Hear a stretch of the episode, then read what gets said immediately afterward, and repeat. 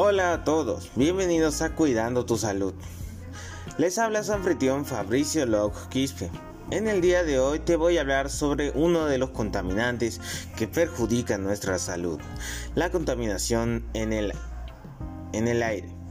Se preguntarán, ¿qué es la contaminación del aire? Bueno, la contaminación del aire es una mezcla de partículas sólidas y gases en el aire. Dicha contaminación se puede suponer un riesgo, daño o molestia de diferente gravedad para los seres vivos. Entre las consecuencias de la contaminación del aire se podría destacar el desarrollo de enfermedades y afecciones en los seres humanos y la biodiversidad.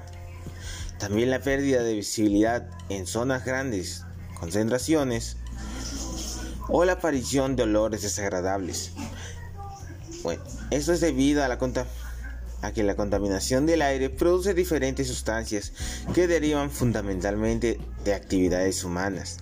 La concentración de estas sustancias químicas es altamente nociva para la salud del ser humano y de los animales.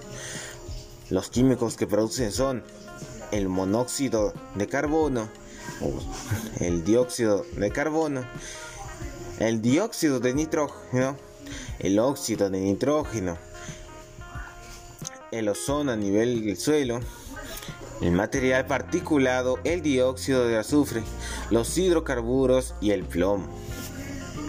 La contaminación del aire se produce a consecuencias de algunas actividades humanas, pero también se puede tener de causas naturales. Entre las fuentes naturales se encuentran las erupciones volcánicas, los incendios forestales o la resuspensión del polvo en el suelo causado por el viento. Ahora, las fuentes concentración atmosférica de origen humano pueden clasificarse en fuentes fijas como centrales térmicas, industrias metalúrgicas, cementeras, refinerías, sistemas y sistemas de, de calefacción y fuentes móviles como carros, autobuses, camiones, entre otros. Esos son emitidos por el motor de dichos vehículos. La contaminación del aire humano está ligada con mayor parte a la combustión combustibles fósiles como el petróleo, el gas natural y el carbón, y la combustión de biomasas como la leña. Ahora, ya que entendemos las consecuencias de, una deficiente calidad del aire que respiramos, debemos actuar. Nosotros podemos tomar acciones en nuestro día a día que marcan la diferencia. Cuidar las zonas verdes de las ciudades.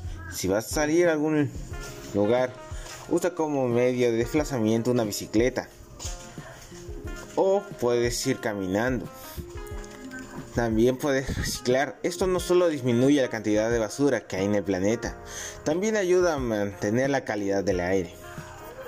Muy bien, mis queridos oyentes, gracias por oír nuestro programa Cuidando tu Salud. Les deseo un buen día y recuerden, cuida tu salud y el ambiente. Así cuidas a los demás y el Perú que te quiere. Muchas gracias a todos. Nos vemos.